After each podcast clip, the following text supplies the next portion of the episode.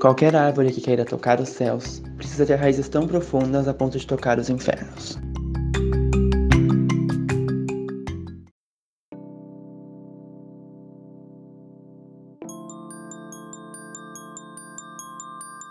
Miga, você não sabe! Pera, pera, tá na hora. Hora do quê, gente? Do Chá das Quatro Podcast.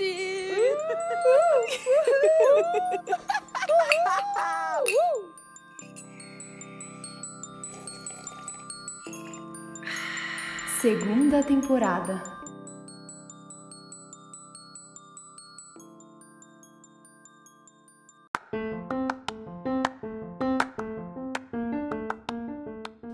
Olá, pessoal! Estamos aqui hoje para mais um episódio de Chá das Quatro Podcast.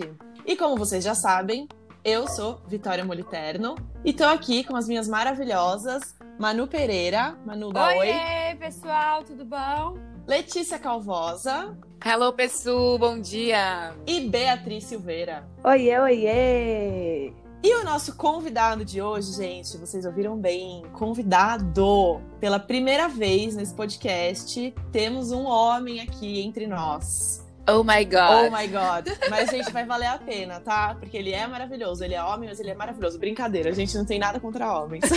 Só um pouco. Só um. É, até tem alguns amigos que são. Bom, gente, nosso convidado é Lucas Labac. O Lucas, ele é psicólogo e, bom, vou deixar ele se apresentar. Então conta pra gente, Lucas, quem é você, o que você faz e não esqueça de se apresentar astrologicamente. Oi, oi, pessoal, tudo bem? Muito prazer estar aqui, a cota macho do podcast. É, bom, eu sou o Lucas, eu sou psicólogo. Eu trabalho na clínica, mas também trabalho na área educacional. Então, eu não trabalho só com a clínica, muita gente acha que psicologia é só consultório, não é. É, me formei faz dois, três anos, ai, tô ficando velho. Tenho 24 anos, sou daqui de São Super velho. É, e astrologicamente eu sou de touro, com ascendente em aquário e lua em virgem. Amo. Eu acho um ótimo mapa. Eu também acho, amigo. bem. O aquário dá uma. Dá uma touro e aquário se equilibram muito. Então eu sou loucão e racional. É Amo. maravilhoso. É isso, um louco, mas um louco consciente, né? Louco consciente.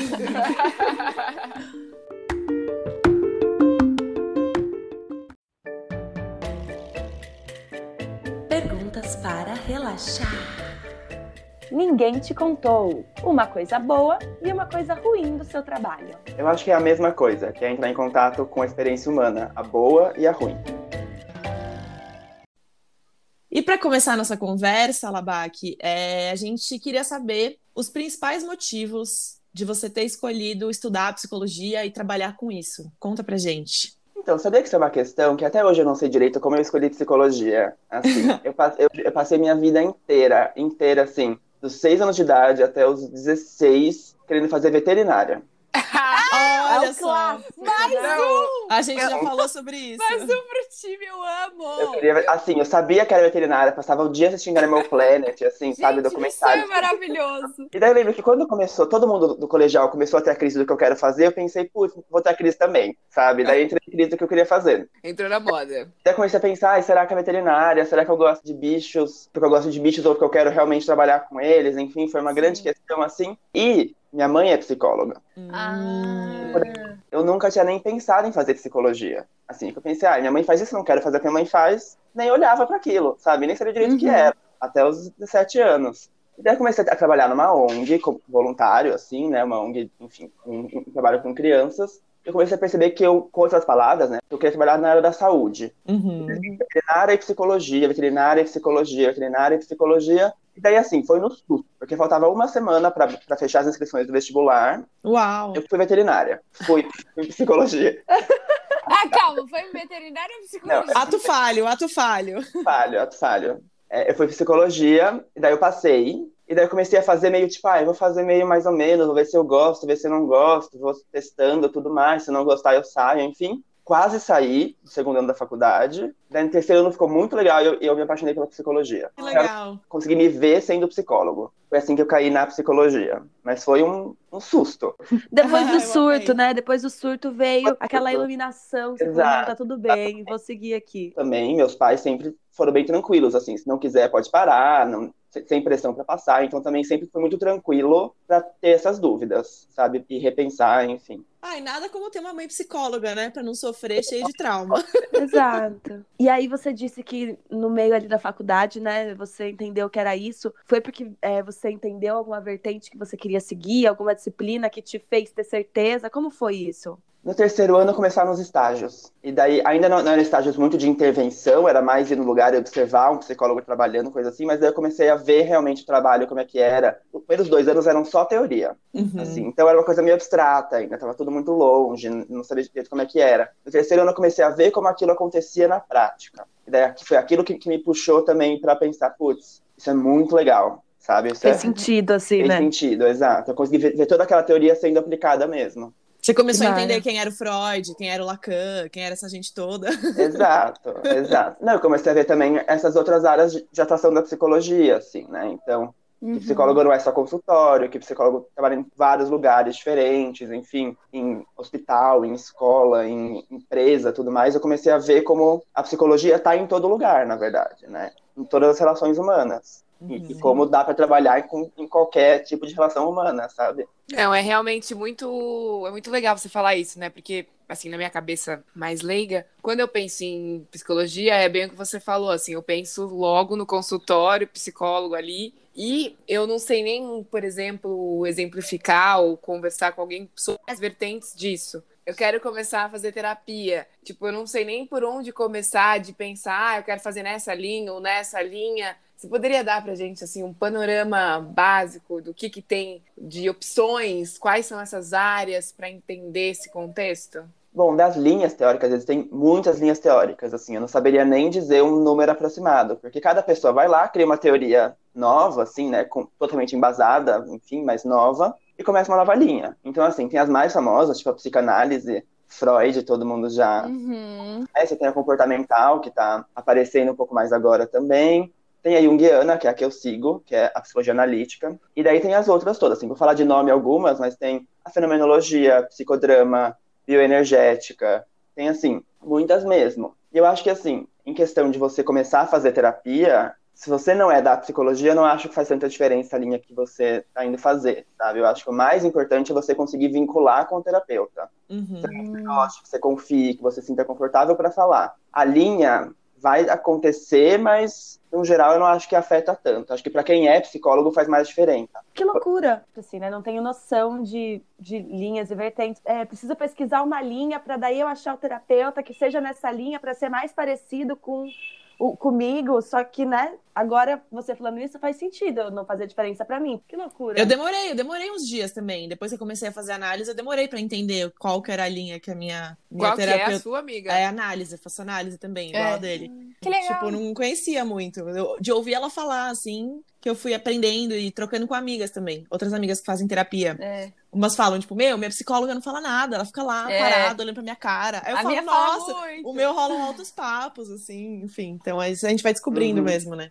Sim, acho que tem linhas mais diferentonas, assim, tipo psicodrama, por exemplo, é bem diferente. Não sei se vocês já ouviram falar. Nem nunca tinha escutado falar. atrizes. Atrizes é pra nós essa. É. No psicodrama você atua as situações. Então pode ser em grupo, pode ser só você e a terapeuta, mas assim. Então, ah, tive uma briga com minha mãe. Você vai atuar aquela briga. Depois troca papel. Então você agora faz sua mãe, a, te- a outra pessoa vai fazer você. Ô, Bia, acho que a gente você- tá fazendo psicodrama em casa. Com certeza a gente faz. No banho, eu faço psicodrama no banho o tempo todo. Amo. Mas o- falando sério, eu fiz uma vez uma, uma sessão de psicodrama quando eu tava com pânico, porque o terapeuta detectou que era um, um trauma específico, e aí a gente ficou fazendo várias vezes até eu me distanciar disso e conseguir analisar a situação Uhum. de fora. Eu acho mara demais, demais. Sim. Essa é um pouco diferente. assim, Tem, tem gente que não gosta por ser uma coisa que envolve atuar e tudo mais. Então tem, tem uma questão mais pessoal. Mas eu acho que, no geral das linhas, assim, se você confia no terapeuta, tá confortável no processo, vai fundo. Total. Sabe? Arrasa. E deve Até você rolar se umas misturas, né? Deve rolar umas misturas também. Ah, de... com Rola. certeza. Rola- Eu acho até que, assim, em questão de técnica, técnica que eu falo, assim, coisas mais práticas que eles fazem. Então, por exemplo, psicodrama tem um negócio chamado solilóquio. Então, que a pessoa fala o que ela tá pensando na hora. Isso, pra terapia de casal, é maravilhoso, sabe? Tipo, você consegue usar técnicas de outras linhas nas, mesmo Uhum. na sua terapia, sabe? Eu acho que isso é meio universal, assim. É, e deve ficar até mais completo, né? Pra que se limitar a uma só? Usa tudo que tem a seu dispor, assim. Claro que deve ter uma preferência, né, pra algum tipo, mas acho que vai, fica até mais completo. Pra... Eu amo a galera de humanas falando de coisas de humanas, porque não tem nenhuma ciência exata. Nem- Nada é exato.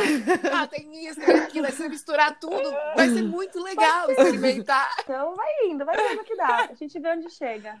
Então, mas eu acho, daí assim, fazendo uma correçãozinha, talvez, eu acho que pode misturar favor, um pouco, amigo. pode usar as técnicas, mas tem que ter uma linha principal, assim, porque qual que é a grande questão das linhas? Elas têm visões diferentes do humano, Uhum. assim, né? De como funciona a psique humana, ou se tem psique, se tem consciente, se não tem, enfim. Então tem algumas que, se você tra- trabalha com linhas muito diferentes, elas têm visões de homem totalmente Ah, diferentes. Então, de homem não, não gosto de falar isso. Visões de humano totalmente diferentes, sabe? Uhum. Então, às vezes, ela- não dá pra misturar tanto. Eu fico meio apreensivo de quais misturas você faz, sabe? Eu acho que Ah, técnica é intercambiável, Tá. mas, no geral, eu acho bom ter alguma principal que vai dar a sua visão de, de como funciona a mente humana, o comportamento Uhum. humano. É legal pensar isso, né? Que cada vertente, na verdade, a grande diferença é a forma como enxerga o humano. Eu nunca tinha parado pra pensar sobre isso, assim. Sim, Muito legal. é exatamente isso. E, Lucas, a gente tem visto muito agora nas redes sociais a ascensão dos coaches, né? Que estão aí ensinando coisas, orientando pessoas nas mais variadas áreas. Como que isso se relaciona ou isso não se relaciona com a psicologia? Aí esse assunto é muito gatilho para os psicólogos ultimamente. Tem que tomar cuidado ao falar. assim, eu não quero demonizar os coaches, porque eu acho que tem, deve- devem existir por aí coaches muito legais, fazem trabalhos muito legais. Até porque o coach começou em uma coisa mais específica de mudança de profissão, enfim, que acho que pode ser muito interessante. O que pega pra mim, e pra muitos psicólogos que eu conheço, assim, é quando o coach começa a atacar os psicólogos, sabe? Então, falar que Gente. coach é melhor que psicólogo, assim. Então, eu já vi Rola esse anúncios... movimento? Rola, no sentido assim, de que eles falam que o deles é mais rápido. Ai, Meu então- Deus! E, é- e pega muito, assim, porque eu acho que tem uma questão da sociedade atual de querer coisas mais rápidas, que funcionem mais rápido. Não, perigosíssimo. Perigosíssimo. E eu lembro de ver, assim, propagandas de coach que era tipo, é, ai, psicanálise, tanto tempo de tratamento, tanto dinheiro investido, pouco resultado. Psicologia comportamental, é mais X mais rápido. Coach, três dias, sabe? Daí você vende uma ideia de, de, um, de um processo que não é verdadeiro, sabe? Uhum. Que a gente não consegue mudar comportamento, mudar pensamento, mudar mindset tão rápido. assim? Mindset, eu amo. Eu lembro de ver propaganda de coach também que falava que era é, 300% de eficácia. Eu pensava, o que, que é 300%? Eficácia se uma pessoa quê, se cura, né? outras duas se curam junto? Tipo, qual que é a, a brisa disso, sabe? Então a minha questão com o coach não é nem com a profissão coach, se ela for bem feita, de um jeito regulamentado, de um jeito que não ataque outras ciências, enfim. Mas eu acho, mas enfim, eu tenho coach tem sido uma questão grande, assim, nesse sentido de que eles têm demonizado a psicologia e prometido tratamentos que talvez não sejam bons, eficazes, que Sim. aprofundem, enfim. E você pega uma pessoa um pouco mais vulnerável, né? Com certeza Total. vai extorquir aí dinheiro da pessoa e a pessoa não vai ter resultado e vai ficar ainda mais vulnerável, né? Realmente Uhum. é um, um perigo aí. Não, eu acho que o grande perigo disso é, é que já existe muito preconceito, né, com terapia, assim. A gente até conversou antes, nós, a gente falou que na nossa bolha é super cool você fazer terapia. Mas eu, eu acredito que fora dessa nossa bolha artística ainda existe muito preconceito, né? E aí acho que esses coachings reforçam isso. Quando ele vem com esse discurso de, ah, em três dias a gente resolve aqui e pronto, né? Aí a pessoa que, faz, que ia fazer terapia fala, meu, por que, que eu vou fazer um negócio de que dura, sei lá, cinco anos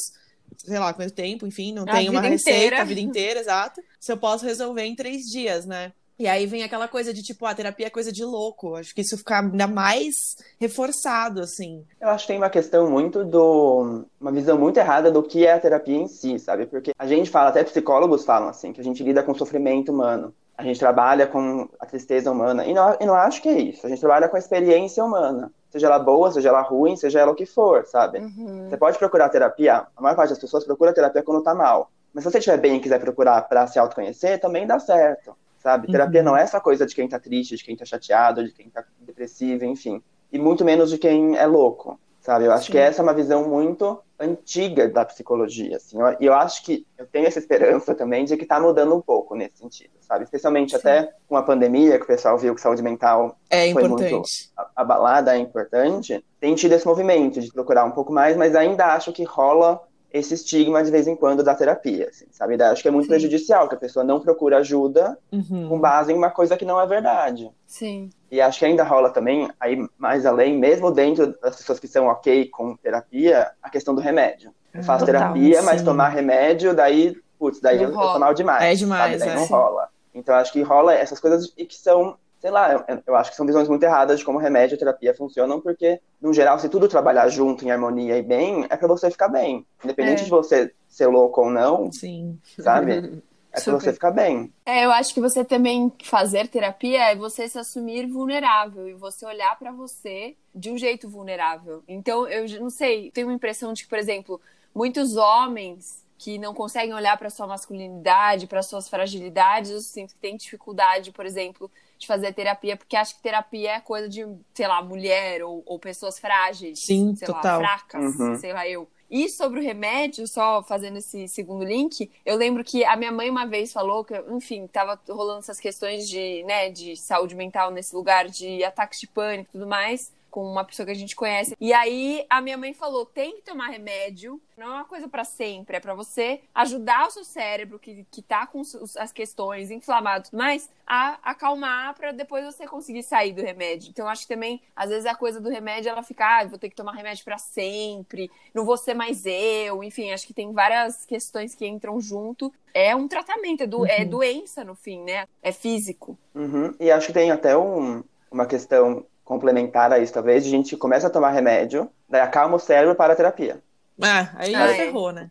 Não pode, gente. Porque, o- porque é isso que você falou, mano. O remédio, ele vai tratar o sintoma, sabe? Ele vai acalmar o, o que tá incomodando mais agora. Uhum. Mas a causa desse sintoma, o remédio não cura, sabe? É, assim como todo o nosso. Todo o corpo, né? Não só a cabeça, é a Exato. mesma coisa. Exato. Uhum. Então, tipo, é importante os dois serem complementares, assim, sabe? E psicólogos e psiquiatras trabalharem em parceria pra fazer a coisa resolver logo, e é isso.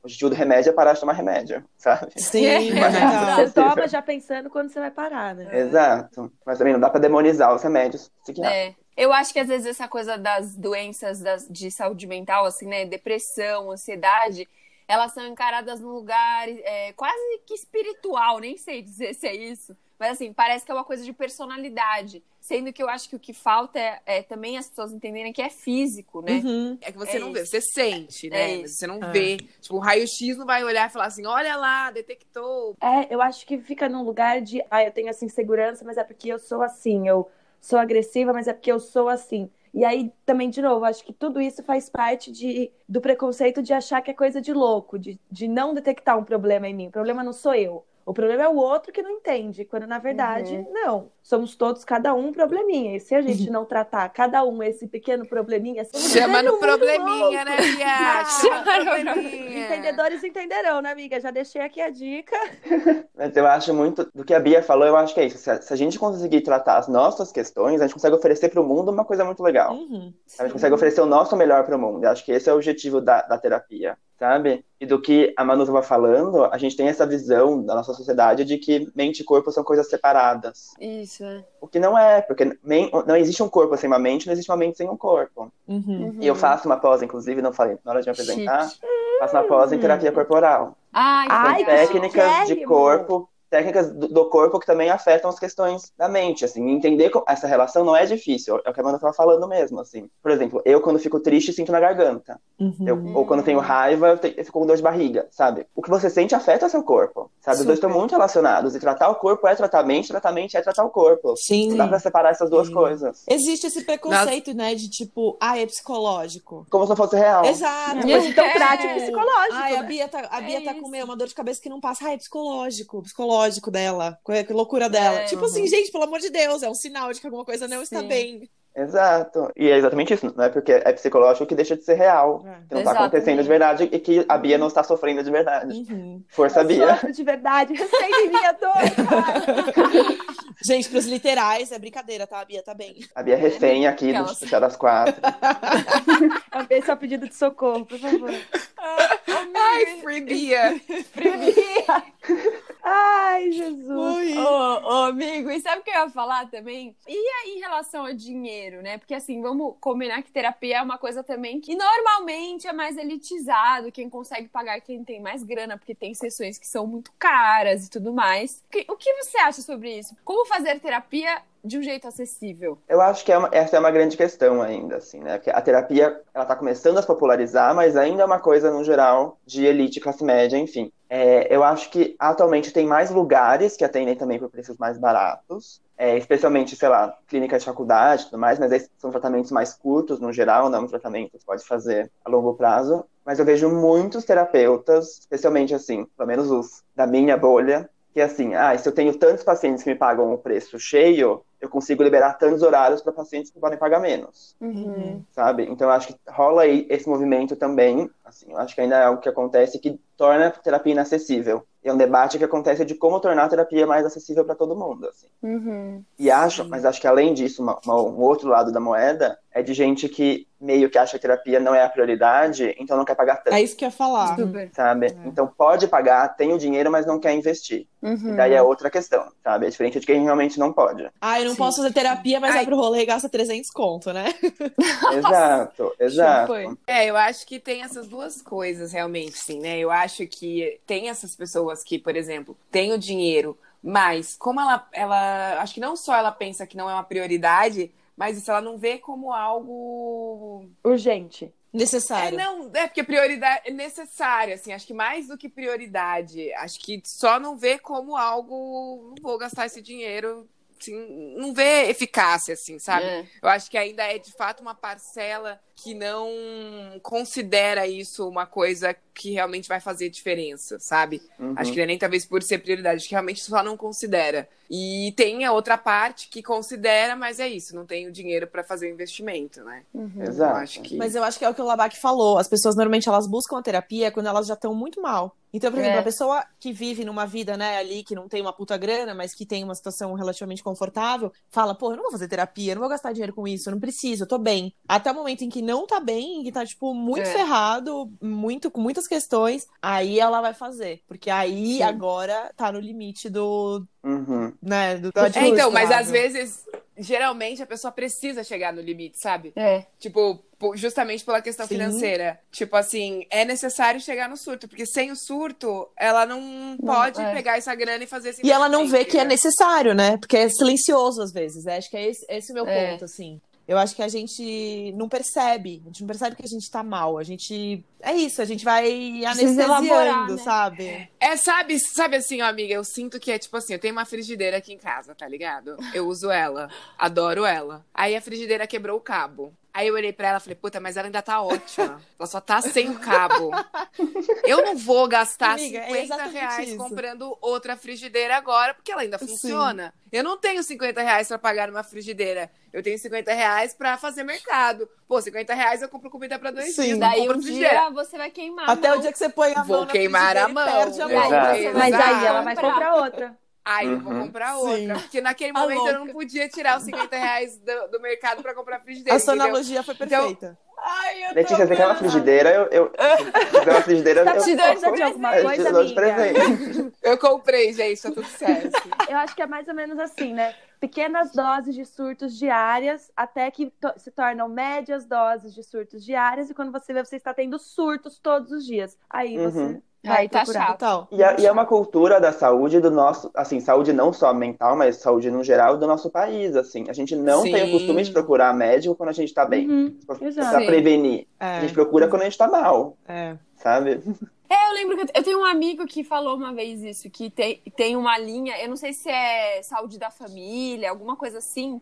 Eles vão fazendo o monitoramento das famílias semanalmente, constantemente, e não pra ver se o pessoal tá doente, mas pra cuidar da saúde, entendeu? Olhar ao contrário, eu acho que a gente realmente olha pra doença e não pra saúde. Tipo, o que eu preciso pra estar saudável sempre, sabe? E não, ah, estou doente agora, sabe? Eu sinto que a gente Uhum. olha muito assim. Porque quando a gente tá saudável, a gente não pensa nisso. Tem um meme, inclusive, maravilhoso, que é um quadro medieval de um cara sentado na cama meio pensativo. E aí a legenda é assim: eu, quando tô de nariz entupido, pensando que eu não valorizei o meu nariz sem estar entupido.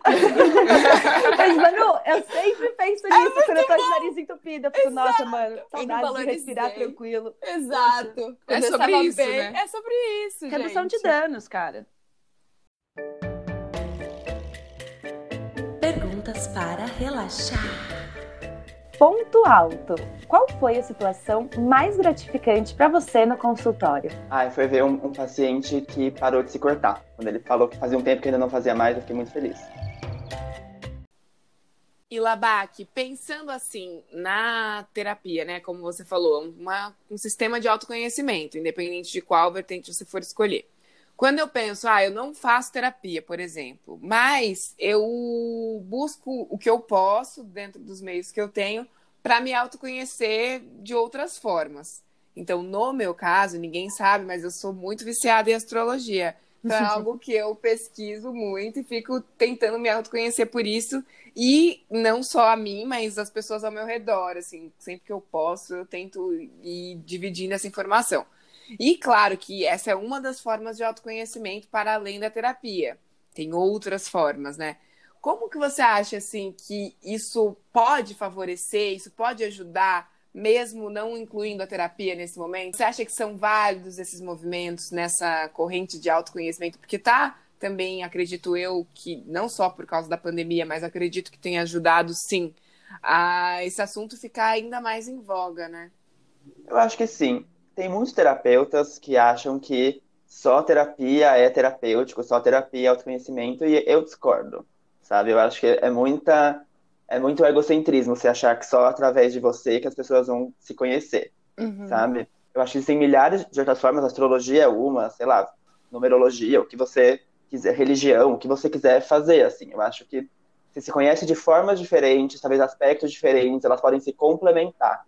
Mas eu acho uhum. super válido, assim. Eu acho que autoconhecimento é uma coisa que você não tem, não tem o um caminho certo para você atingir. Né? Existem muitas formas de atingir, né?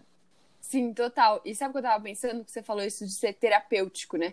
Eu lembro que quando eu comecei a fazer teatro, tinha momentos que eram muito terapêuticos. E a minha, uma das minhas professoras falava assim, gente, teatro não é terapia, mas é terapêutico, porque você entra em contato com você, você tem que conhecer seu material para se colocar de um jeito X ou Y para ser um personagem assim, para ser um personagem assado, para colocar seu corpo também, né? Você tem que conhecer seu corpo. Então ele tem esse lugar de ser terapêutico, mas não é terapia, porque eu acho que isso também tem muita diferença, né? Então eu acho que vários processos de autoconhecimento são terapêuticos, mas não são terapia, né? Acho que isso é importante de, de ser dito em voz alta. Assim. Muito. Sim, amiga, até você falou do teatro, eu lembrei que, assim como o Lucas falou sobre a, o que ele está estudando agora na pós, né, do corpo, os reflexos corpo e mente, no teatro, muitas das muitas pessoas, é, quando vão interpretar algo, não necessariamente começam a interpretação de forma racional. Uhum. Às vezes, tem pessoas que têm muito mais facilidade em criar um personagem através do corpo, através do gesto, como que mexer essa mão repetidas vezes é, indica um sinal de tristeza, ou indica um sinal de medo, ou angústia, ou qualquer coisa do tipo. Então, acho que tem muitas ligações, né, entre uma coisa e outra. E aí, acho que talvez até por isso, essas observações de fora, de olhar de fora o corpo, olhar de fora os movimentos, olhar de fora até os próprios pensamentos, né? Faz com que seja fala, terapêutico. Né? É, faz uhum. com que seja terapêutico, né? Uhum. É, e eu acho a arte, no geral, muito terapêutica. Assim, uhum. tem, tem pacientes meus que desenham, escrevem, é, compõem música, sei lá, e eu peço para trazer a música, a arte, o desenho, enfim, o que for para terapia.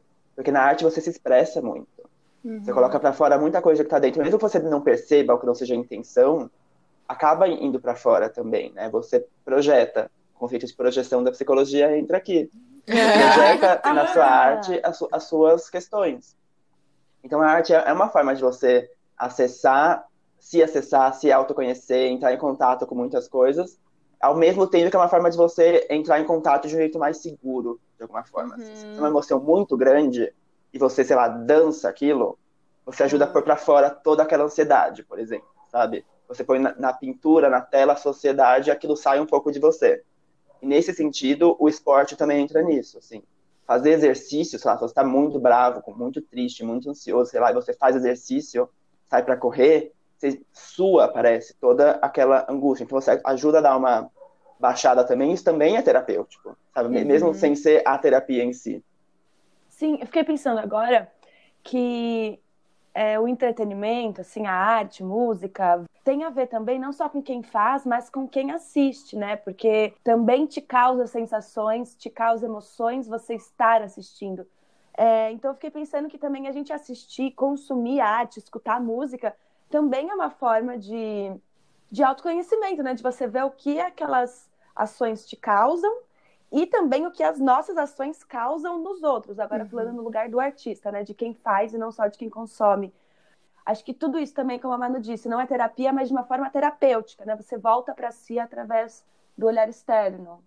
Uhum. E acho que falando agora do lado da plateia, é, hum. A mesma pessoa, se a gente visse a mesma peça, a gente poderia ser afetado de formas diferentes. Uhum. Isso, e isso fala da gente, sabe? Uhum. O que afeta a gente, como afeta a gente, vai falar da gente, sabe?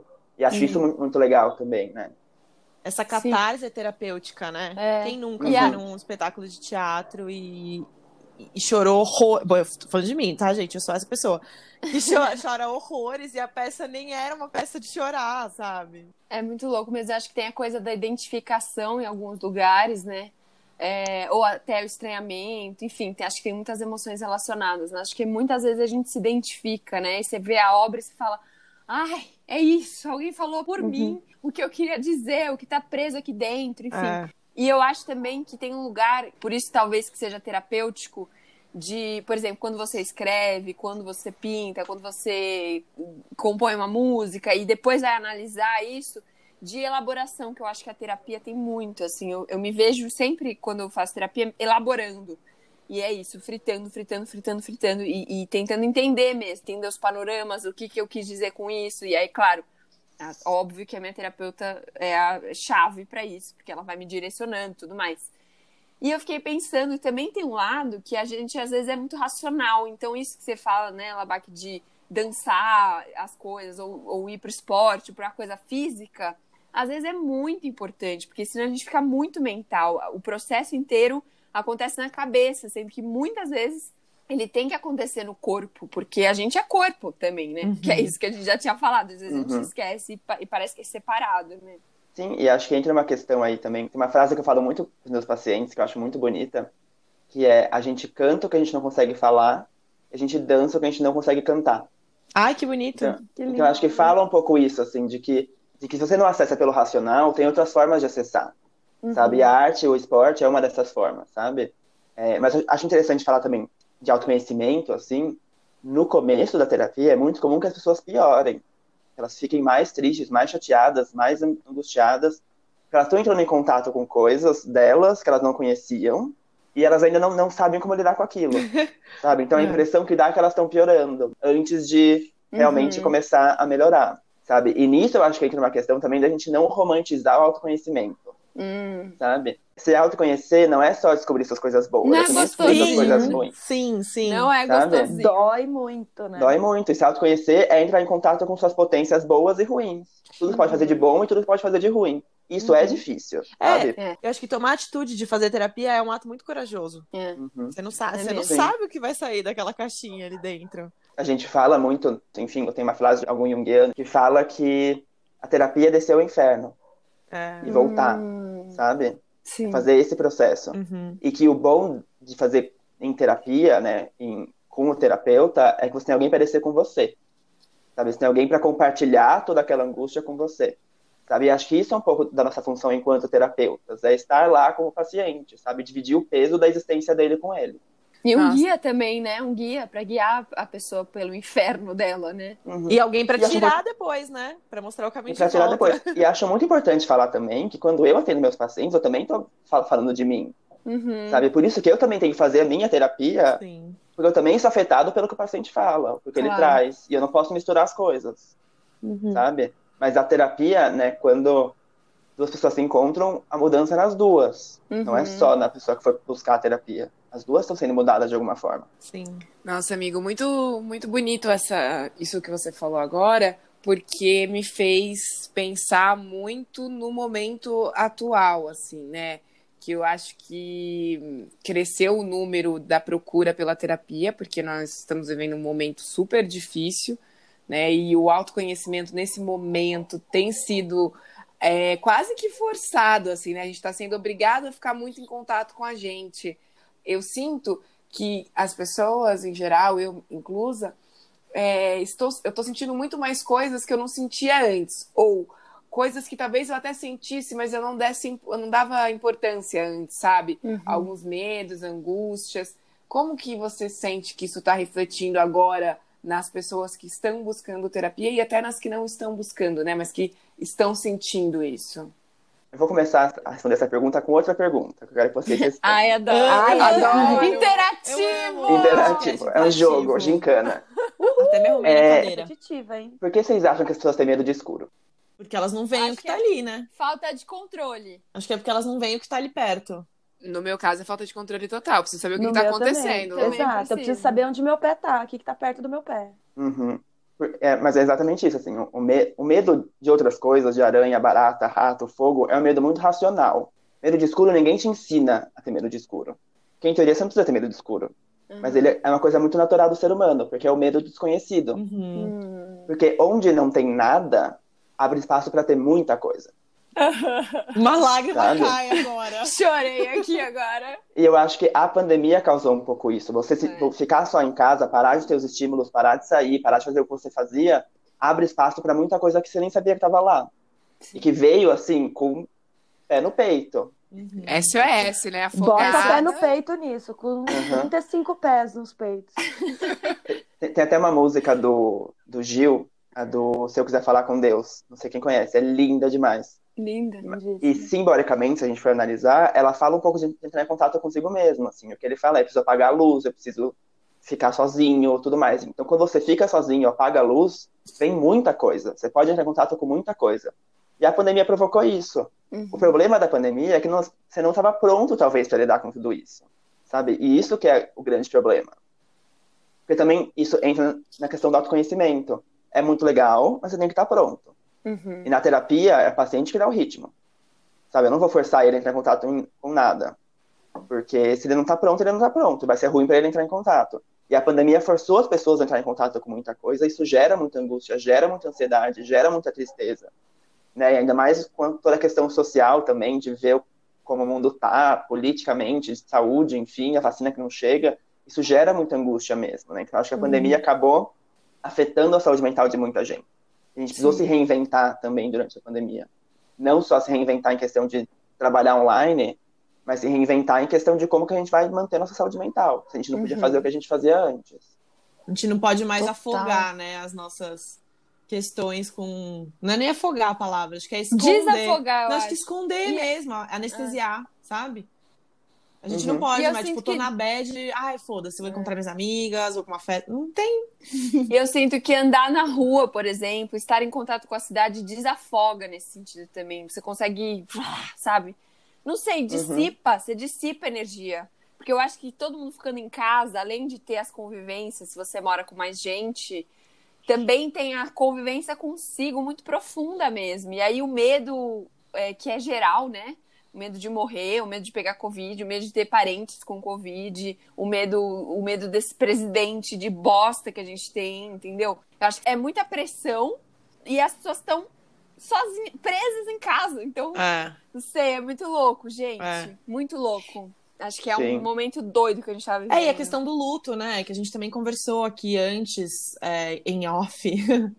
é, o mundo. Eu tava justamente vendo uma reportagem há poucos dias atrás, e era com uma psicóloga que estava sendo entrevistada, e ela falou uma coisa que é tão óbvia, mas que ao mesmo tempo eu nunca tinha parado para pensar, assim. Já morreram mais de 300 mil pessoas no Brasil, só no Brasil, né?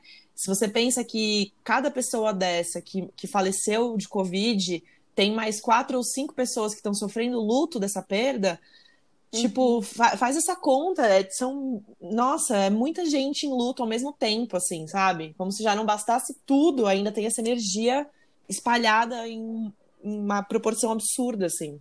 E acho que o, a gente tem também essa imagem de luto ser uma coisa de morte de pessoas. Mas quando a gente tem que mudar de vida, perde o nosso estilo de vida, perde outras coisas, também acontece um luto. Então a gente, acho que tá todo mundo passando por um luto da vida que a gente tinha antes. Uhum. Sim. Ao mesmo tempo, um luto pelas pessoas, assim. E eu Sim. acho que algumas pessoas que estão um pouco negacionistas, não todas, porque tem gente que é só Burrice mesmo. Burrice Imbecil mesmo. mesmo. Eu acho que tem muita gente que não quer entrar em contato, talvez, com todas essa, essas Sim. questões que estão acontecendo, sabe? Mas é, é muito puxado o que está acontecendo, assim, sabe? Não, é- não, não dá pra não ser afetado por isso de alguma forma.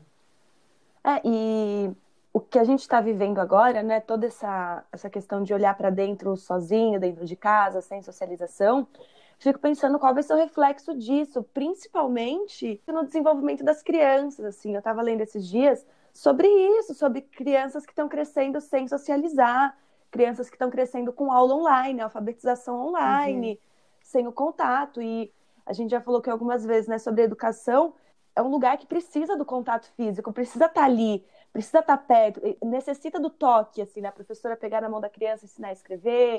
Acho que tem coisas que elas precisam ser feitas ao vivo. E quando elas não são feitas, fica muito complicado, porque crianças vão crescer, por exemplo, vai ser banal esse exemplo, mas acho que diz muito, sem dividir um brinquedo. É, vão ser Sim. crianças, pessoas egoístas, pessoas que Uhum. não, não têm o coletivo, não foram formadas no coletivo. Amiga, E não pode medrosas. dividir o lancho, né? Exato, É, vai ter essa troca, medrosa. Vai ter troca em geral, eu É. acho, em todos os sentidos. Uhum. Por exemplo, aqui em casa a gente pede muito mais do que vai até o supermercado. Aí eu fui uma vez no supermercado, gente, e o medo de entrar, entrar no supermercado, porque tinha muita gente. Sim, amiga. Você fica agoniada, você fala, meu Deus, não vou conseguir entrar aqui porque tem muita gente. E eu fico pensando nessas crianças também que vão crescer com medo, né? Medo de sair na rua, medo de fazer as coisas, medo de se arriscar, medo de, de ter contato com pessoas que nem se falaram, medo de dividir o lanche, porque dividir o lanche significa trocar Saliva. Covid, É. entendeu? Exato. Mas não só as crianças, né, gente? Você já deu exemplo É, de você mesma também. e eu acho que é Sim. muito claro, assim. Eu acho que vão ter reflexos por muito, muitos, muitos anos, assim, dessa questão da socialização. É, Bom, eu não sei quando que eu vou ter coragem de entrar num. ir pra uma festa. A gente ainda tem uma referência, sabe? Do que é, do que É, foi. sim. Criança, a minha sensação, né? Tem crianças que não conseguiram ir pra escola, sabe? Que é isso. Da- Deu a idade de ir pra escola e tem dois anos que já se passaram, a criança não foi. Sim. Ou a que- própria questão da socialização mesmo, de dividir o mínimo, né? Porque ela tá aprendendo isso. De certa forma, a gente tem isso em algum lugar re- registrado já. Elas sabe? não vão construir memórias, né? Memórias em grupo, assim. Essas crianças que É. estão nesse É, início elas de, da estão vida. se, É, não tem. elas estão se formando, né? Elas estão no processo do desenvolvimento, elas estão no processo de entender quem são elas no mundo, quem são o outro, o entendimento do outro, né? Sim, e acho muito louco pensar, isso é uma, é uma brisa que eu tive esses dias, assim. Eu sempre fui muito contrário a celular, computador para as crianças, assim, sabe? Como agora isso, isso é um aliado de alguma forma, sabe? Para ela Sim. conseguir minimamente se É, ter relacionar. contato externo. Mas ainda, eu fico pensando, eu também é muito difícil, não tem uma resposta para essa pergunta ainda, né? Mas é, a gente aprende a se relacionar com o mundo e com a gente a partir das referências de infância, sabe? Depois a gente Sim. pode mudar, claro, mas a gente vai aprendendo a partir disso. Então, qual a Uhum. referência que eles vão ter, sabe? E, e- adolescente também, porque na, na adolescência é quando você começa a Nossa. sair de casa, começa a se desvincular Ai, um pouco dos seus pais, não tá conseguindo. Como é, eu fico eu fico imaginando eu adolescente ou eu criança nessa situação. Nossa, é difícil. Deve ser horrível. Insuportável. Horrível. Mas é, É muita energia que fica presa, né? No momento que seus, seus hormônios estão a mil, você tá pronto para viver e você É, não pode não viver, pode. você não pode gastar tudo isso que o seu corpo precisa que você A gaste. real é que eu acho que todas as faixas etárias estão perdendo muito, assim, né? As crianças perdem a socialização, os adolescentes também, tipo, a gente que já, é, já tá aí, né? Vida jovem, adulta, Da também festinha. perde. Eu tô no auge, As pessoas não não, idosas tá no também perdem, entendeu? É, acho que pra todo mundo, gente. Mas eu acho também, pensando nas crianças adolescentes, eu acho que vai dar pra, de alguma forma, reverter isso, sabe? Tipo, Eu não acho que elas vão ser traumatizadas pra sempre por isso. Tipo, vai ter efeitos, claro, Uhum. Mas acho que ainda dá pra ter esperança de que vai dar pra, de alguma forma, reverter essa situação. Só pra gente acabar um pouco mais positiva. Nem tudo Não. está perdido. Seremos resilientes. é isso que eu ia falar, porque a gente consegue se Hum. adaptar muito bem às coisas, né? Uhum. E é isso também, né? Reconhecer aí o quanto. Nossa, não diminuindo em nada a parte ruim, mas reconhecer o quanto que isso trouxe de novidade no sentido criativo mesmo de tecnologia de colocar a tecnologia para ser usada a nosso favor também, né? Uhum. E não Uhum. contra. Então, vamos nos agarrar aí aos pequenos benefícios que ela também trouxe e Sim. possibilitou, né? Longe de É. querer ser grata à pandemia. É, porém- longe. muito longe, Longe. muito longe. Mas acho que é uma questão de reconhecer os privilégios que a gente está tendo também, né? De reconhecer que a gente tem essa possibilidade de, graças a, ao mundo, a gente consegue se reinventar e recriar e conseguir manter o mínimo de saúde mental, física, econômica Uhum. no meio disso tudo, né? Hashtag Sim, e acho que-. É, e nesse sentido, assim, o meu trabalho é até que fácil, de alguma forma, de, de levar para online. Sim. Assim, Uhum. conseguir. Ai, mas eu sinto uma falta até- da terapia presencial. Não, eu sinto, eu quero voltar assim que der. Com as crianças, eu atendo criança também, né? As crianças não, tá muito difícil de atender online. Os adultos vai, Uhum. sabe? Uhum. Eu fico pensando nessas outras profissões, tipo, atores e atrizes e artistas. Tipo, como que fica isso, sabe? Deve ser, é muito complicado. A Já, gente monta um podcast, é, isso que a gente faz. a gente monta podcast. É, a gente tenta ser criativo por todos os lados, né? E ver se alguma coisa cola. O podcast, por exemplo, É. colou. Uhum. Graças a você que tá Adoro. escutando. Perguntas para relaxar. Uma pergunta que sempre quis responder, mas nunca ninguém te perguntou. Ah, eu sempre quis responder qual é o melhor lugar para ouvir o Chá das Quatro podcast. E é fazendo compras no mercado.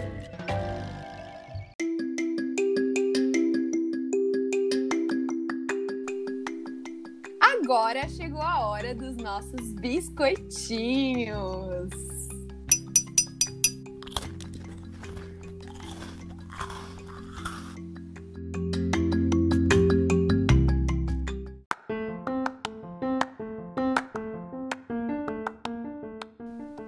Gente, os biscoitos de hoje vão para o tema do episódio. E o meu vai ser o livro Intermitências da Morte, do Saramago, que é basicamente o, o começo, né? A história é assim: um dia um país acorda e ninguém está morrendo, ninguém morre. E eles não sabem até quanto tempo isso vai durar, mas as pessoas param de morrer. E eu acho que esse livro é interessante, estou colocando ele aqui no- nos biscoitos, para a gente entender e pensar sobre lutos, refletir sobre a morte. Acho que a gente está numa época em que isso está sendo muito falado. Então, meu biscoito vai para esse livro maravilhoso. E é isso aí. O meu biscoito hoje vai para um, um artigo, uma matéria que saiu no Estadão, é, Fadiga de Zoom, que fala sobre os efeitos colaterais dessas reuniões de vídeo que a gente fica fazendo o dia inteiro, como isso afeta a gente emocional e fisicamente, de ficar se olhando muito na tela, é, autoestima, ficar olhando as pessoas, quase que vigiando a gente. Enfim, é bem interessante, assim, porque, né? Bom, o meu biscoito hoje vai para o coletivo Psicolegas, que é um coletivo que busca democratizar o acesso à terapia, fazer dessa. Até na própria descrição deles do Instagram, eles colocam como uma forma de fazer essa experiência acessível e também fazer com que ela seja socialmente transformadora. Então, lá no canal deles, é, eles fazem várias lives debatendo alguns temas e, além disso, também oferecem, né, não só terapia individual, como terapia em grupo.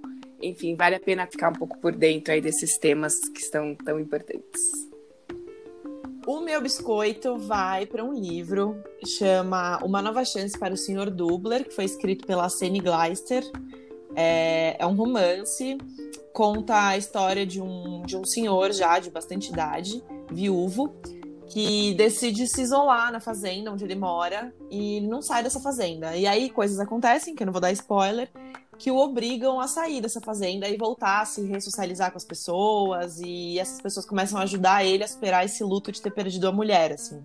Então acho que, né, nesse momento que a gente tá vivendo, é um livro que traz um, um calorzinho no coração, assim. Fica aí a dica.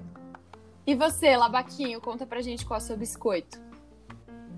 Bom, o meu biscoito vai pro filme brasileiro Nise, O Coração da Loucura. O filme conta a história da Nise da Silveira, que é uma médica psiquiátrica brasileira que trabalhou no Hospital Psiquiátrico do Engenho de Dentro, no Rio de Janeiro. Ela trabalhou lá com os pacientes psiquiátricos e ela fez um trabalho maravilhoso. É, vou dar um pouco de spoiler do filme, mas só para vocês saberem. Ela trabalhou é, com arte com eles e ela mostra, o filme conta um pouco de- dessa trajetória e fala como a liberdade é terapêutica também. Gente, um detalhe muito importante: esse filme é com a Glória Pires e a Glória Pires não é mãe do Fiuk. Só pra ficar registrado.